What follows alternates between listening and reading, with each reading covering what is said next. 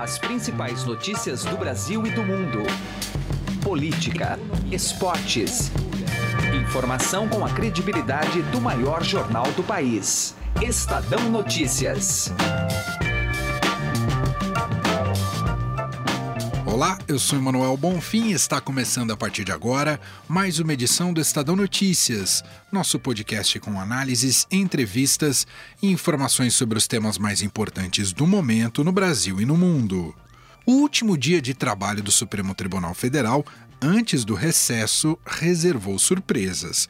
Os pedidos de liberdade do ex-presidente Lula não deveriam ser enfrentados pelos ministros da segunda turma, conforme foi antecipado ainda na segunda-feira.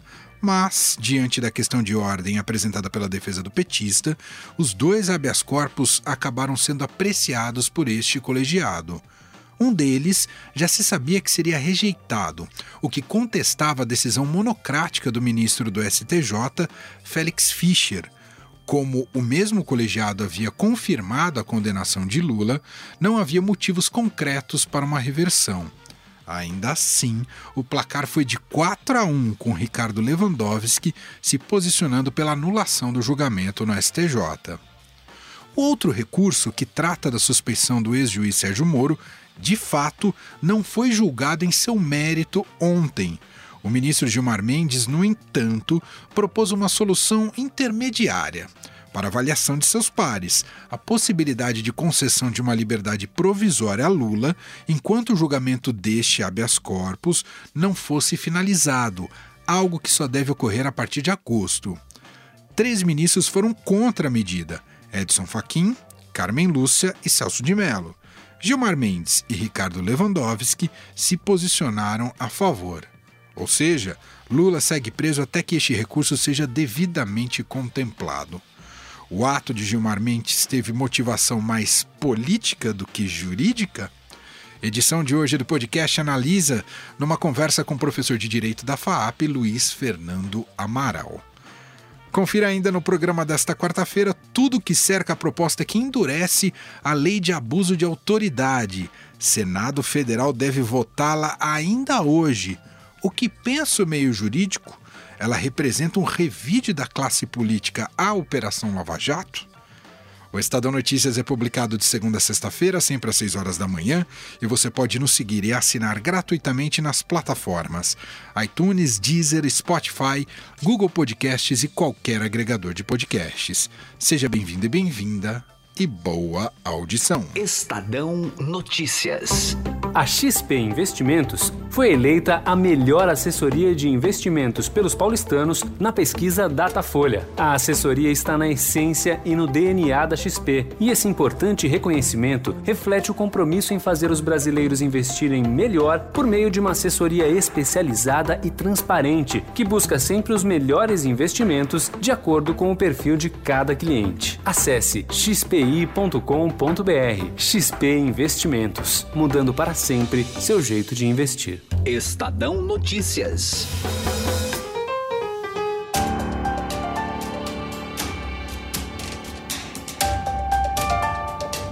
A gente vai comentar agora a decisão de ontem da segunda turma do Supremo Tribunal Federal que decidiu manter o ex-presidente Lula preso. Foi por 3 a 2 até que se julgue em definitivo a atuação do ex-juiz federal Sérgio Moro, o caso da suspeição do ex-juiz Sérgio Moro. A gente convidou para um bate-papo Luiz Fernando Amaral, professor de Direito da FAAP, está aqui com a gente. Tudo bem, professor? Tudo bom, Emanuel? Sempre um prazer.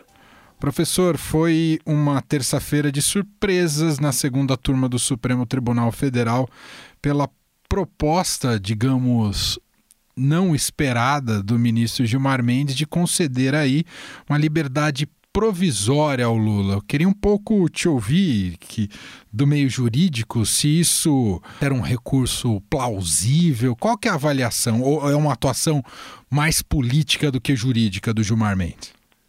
É, Emanuel, eu confesso que assim como a maior parte dos dos brasileiros, eu fui pego de, de surpresa com esse posicionamento. É, evidentemente, o, o ministro Gilmar se pautou é, num pedido ali, é, uma questão de ordem até colocada pela defesa do, do ex-presidente, é, mas me parece que não estavam presentes ali pressupostos mínimos para que essa, essa liberdade provisória, digamos assim, uh, uma espécie de, de revogação ali, temporária né, do, do, regime de, de cumprimento de, de, pena do ex-presidente, que isso tivesse uh, base jurídica para ser então concedido ao ex-presidente.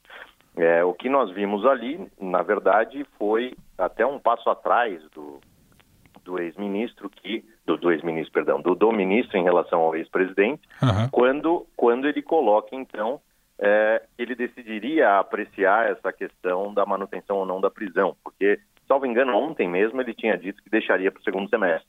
Né, Exato. Né, a apreciação do HC. E aí ele vem com, com essa nova tese. É, eu, quando ouvi a, a, sugestão do ministro, já é, compreendi como desprovida de, de, elementos jurídicos que pudessem é, fundamentar essa posição. É, de qualquer modo, é aquilo, a gente está com um Supremo pouco previsível, né? Mas, felizmente, me parece que o que foi decidido, e eu falo aqui sem qualquer conteúdo passional em relação àquele que é o paciente do, do habeas corpus, me parece que o que foi feito é o correto.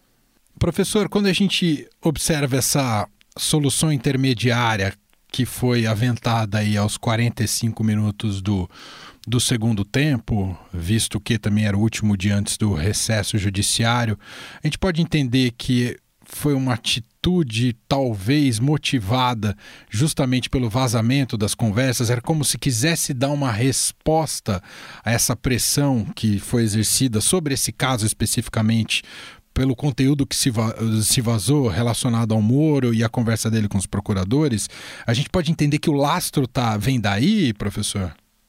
Olha, Manuel, eu, eu não acho que, que, que a, o vazamento dos diálogos tenha sido crucial é, para que houvesse, então, a, a, tivesse sido pautado esse, esse HC. Muito pelo contrário, eu acho que esse HC ele vem de lá de trás, né? A gente precisa lembrar que não foi uma, um habeas corpus in, é, impetrado em razão daquilo que saiu. Né? A Perfeito. defesa incluiu esses novos elementos. Eu estranhei um pouco, porque de fato nós teríamos esse posicionamento que você está colocando se o, a segunda turma realmente apreciasse o mérito. Mas a decisão foi justamente jogar para frente. Eu acho que jogar para frente, para aqueles que, que estão é, é, olhando essa situação como uma clara demonstração de parcialidade do ministro Sérgio Moro, etc., talvez aguardando é, novos elementos que venham a colocá-lo numa situação ainda pior. E aí para julgar o mérito num contexto fático um pouco distinto daquele que está hoje. Né? É, agora, sim, eu não vejo como esse, esse processo de, de você protelar a, a decisão, essa estratégia, não me parece para dar resposta uh, à sociedade. Ao contrário, eu acho que para dar resposta à sociedade eles teriam enfrentado o mérito. Né? É, por alguma razão, decidiram, até o ministro Gilmar colocou em relação ao cronograma da segunda turma, que seria mais interessante, até pela extensão do voto, etc., colocar isso para o segundo semestre. O que causou estranheza foi a tentativa de conceder aí uma liminar no sentido de liberar o Lula, o ex-presidente Lula, eh, até que esse mérito fosse julgado.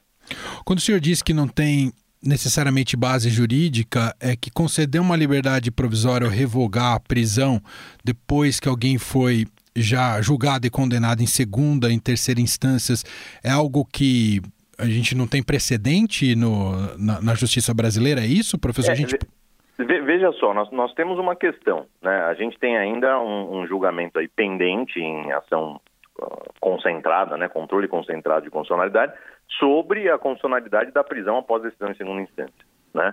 É, mas enquanto isso não se dá, o que está prevalecendo é que o, o, cumprimento dessa execução, que seria uma execução provisória, digamos assim, antes do trânsito em julgado, que isso é absolutamente possível e legal. Esse é o posicionamento do, do Pleno do Supremo hoje.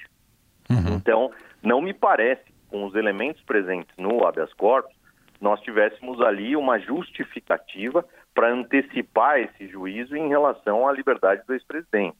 É, é, aguardava-se aí sim um julgamento do mérito do, do habeas corpus, para daí cravar se realmente foi a parcialidade, se a parcialidade prejudicou, apesar de confirmadas as decisões em instâncias superiores, se ela realmente prejudicou a, a defesa e aí sim anular todo o processo. É, não foi esse o caso. Então, acho que essa excepcionalidade de criar a saída pela liminar agora me parece deslocado. Muito bem. Ouvimos a análise do professor Luiz Fernando Amaral, professor de Direito da FAP, mais uma vez gentilmente atendendo aqui a nossa reportagem. Agora, pelo menos, eles vão te dar, vão, vão dar um recesso para o senhor, né, professor? Vamos ver, né? Tem, tem o plantão, vai tem o plantão. alguma coisa. é verdade, é verdade. Sempre tem juiz que gosta de se arvorar, gosta de protagonismo no plantão, né, professor? Sem dúvida. Lembre-se daquele do TRF4, lembra disso. é verdade. Obrigado, professor. Um abraço. Imagina, sempre às ordens. Um abraço. Estadão Notícias.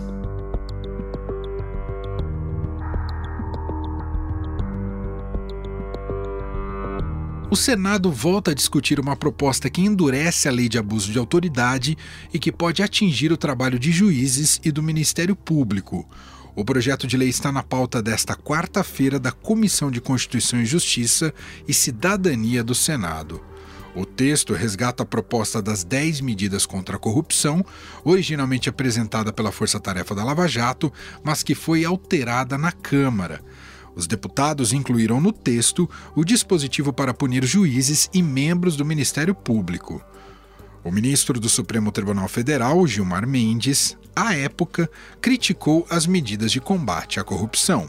Isto aqui, na verdade, acabava com o habeas corpus tal como nós o conhecemos hoje. E isto foi apresentado nas dez medidas. Felizmente, nesse ponto, a Câmara houve por bem rejeitar, porque de fato era um atentado não quero nem investigar a origem. Mas quem escreveu este dispositivo tem propósitos autoritários. Em 2016, o senador Renan Calheiros, presidente do Senado na ocasião, apresentou uma proposta semelhante à lei de abuso de autoridade. Que numa demonstração, sem dúvida, de espírito público para colaborar com o aperfeiçoamento do Brasil através da lei de abuso de autoridade, encontrando saídas e modelos para enfrentar esse tipo de ataque à democracia. Há quem diga que o projeto só foi desengavetado por causa das supostas mensagens vazadas em que o ex-juiz e o atual ministro da Justiça Sérgio Moro teria orientado a força-tarefa da Lava Jato.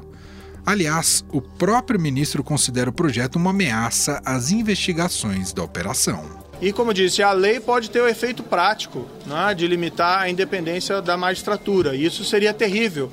Isso não diz respeito apenas à Operação Nova Jato, isso diz respeito a todas as operações de investigação. Isso diz respeito à garantia da liberdade de todo cidadão, porque uma magistratura atemorizada não é uma magistratura livre para realizar o seu trabalho projeto pune com reclusão de seis meses a dois anos condutas praticadas por autoridades ou agentes públicos. O relator do projeto, senador Rodrigo Pacheco, do DEM de Minas Gerais, garante que terá que ocorrer algo especialíssimo para ser enquadrado na lei. Para que se concretize o abuso de autoridade é preciso que haja o dolo específico, que é o fim especial de agir do agente. Então é algo realmente especialíssimo para poder caracterizar o abuso de autoridade. E segundo ponto, é, a interpretação da lei, a valoração do fato e da prova não constituem crime de abuso de autoridade. Ou seja, o juiz que atua no exercício da sua judicatura, o Ministério Público que atua no exercício do seu ministério, dentro dos limites legais, com interpretação da lei, com valoração do fato da prova de acordo com o seu próprio sentimento, está livre de qualquer perspectiva de abuso de autoridade. Abuso de autoridade serão aqueles casos realmente muito extremos, muito específicos, em que há um excesso evidente da, do exercício funcional. É, nós estamos recebendo também representantes das entidades da magistratura, do Ministério Público, tanto de nível estadual quanto de nível federal, para poder ouvir deles as sugestões. Muitas sugestões são boas, concordam com outros pontos. Então nós estamos construindo um texto de maneira muito democrática é, e fazendo valer aquilo nesse ponto do projeto que é o abuso de autoridade, que é a perspectiva de ter um abuso de autoridade no Brasil. Representantes do Ministério Público e do Judiciário afirmaram estar preocupados com a possibilidade de votação da lei de abuso de autoridade no Senado Federal. Para eles, trata-se de jabutis incluídos no pacote das 10 medidas contra a corrupção. De acordo com o presidente da Associação Nacional dos Magistrados da Justiça do Trabalho, a doutora Noemi Porto, que conversou com o podcast, o projeto inicial, que era de combate à corrupção, agora passa a intimidar membros do MP e da magistratura. Ele começa bem. Por quê? Porque ele vem como uma iniciativa popular de tentar estabelecer 10 medidas contra a corrupção. E, de fato, nessa parte da, de adotar medidas contra a corrupção, é, o texto é bom, aliás, magistrados e membros do Ministério Público teriam tudo a concordar com isso. Mas o que, que acontece no meio do processo? Durante a tramitação do PLC, é colocado um, sei lá, no jargão popular, um jabuti, que é uhum. justamente a introdução de um texto estranho à ideia do combate à corrupção, que é um texto que tenta criminalizar o que se chama de abuso de autoridade, com uma clara finalidade de intimidar membros do Ministério Público e da magistratura. Ora, um PLC que pretendia combater a corrupção, como ele vai alcançar isso se, na prática, se intimida juízes e promotores? A juíza Noemi Porto, da Anamatra, diz que a lei que pode ser aprovada no Senado tem pontos de subjetividade em relação ao abuso de autoridade. O texto tem alguns problemas muito claros. O primeiro deles é estabelecer como crime tipologias muito abertas. Por exemplo, uma tipologia extremamente aberta pode ser crime de abuso de autoridade se o magistrado for é, patentemente desidioso no cumprimento dos deveres do cargo. Ora, e, e o que, que é desidioso? Ou então, também vai ser crime se o juiz proceder de modo incompatível com a honra, dignidade e decoro de suas funções não faço a menor ideia do que, que seria a ideia de honra que está embutido no texto, nem a ideia de dignidade, muito menos de decoro.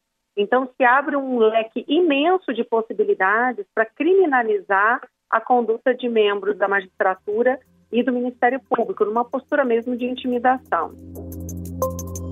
Outro ponto contestado é aquele que permite que a Ordem dos Advogados do Brasil, a OAB, assuma a legitimidade da ação penal pública caso discorde de arquivamento promovido pelo Ministério Público. A presidente da Associação Nacional dos Magistrados da Justiça do Trabalho, a doutora Noemi Porto, lembra que esse e outros pontos do texto desequilibram o tripé do judiciário. Ou, ou como também está no texto, violar direito ou prerrogativa de advogado, né, se coloca numa situação de desequilíbrio juízes, advogados e membros do Ministério Público que deveriam estar numa atuação equilibrada em favor da justiça. Você intimida juízes e procuradores e empodera advogados, você desequilibra esse tripé. Segundo a juíza Noemi Porto, da Anamatra, não há necessidade de uma lei. Já existem dispositivos que investigam o trabalho de juízes e promotores. Na reforma do Poder Judiciário em 2004, foram criadas as estruturas dos conselhos superiores, tanto o CNJ quanto o CNMP, que não são formados apenas por juízes ou membros do Ministério Público. O CNJ, inclusive, tem membros conselheiros indicados da Câmara, do Senado, da sociedade civil, o CNMP da mesma forma, e esses conselhos têm uma poderosa atribuição de caráter disciplinar. Segundo o relatório que foi divulgado pelo próprio CNMP, para ficar nele, que tem um dado mais atualizado, em casos de denúncias de excessos, a condenação a alguma penalidade disciplinar ao promotor faltoso já chega a 90%. Então, os conselhos têm funcionado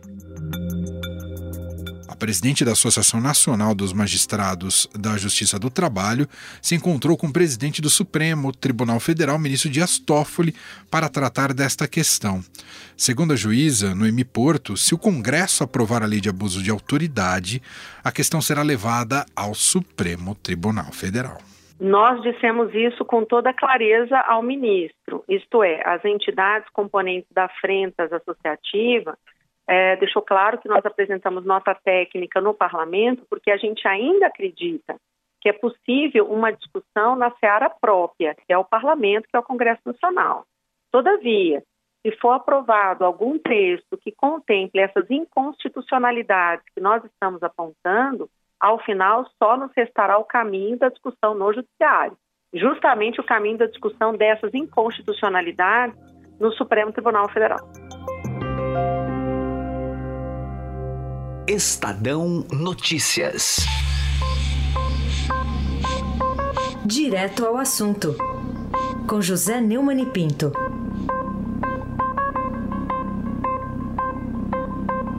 Animado por esses eflúvios alcoólicos que acompanham sempre os banquetes entre parlamentares, ministros, burocratas e outras figuras do folclore e do zoológico humano de Brasília, o presidente do Congresso, senador Davi Alcolumbre, do DEM de Rodrigo Maia e de Onyx Lorenzoni, do Amapá, disse, e todos os presentes ouviram e depois eh, distribuíram, né?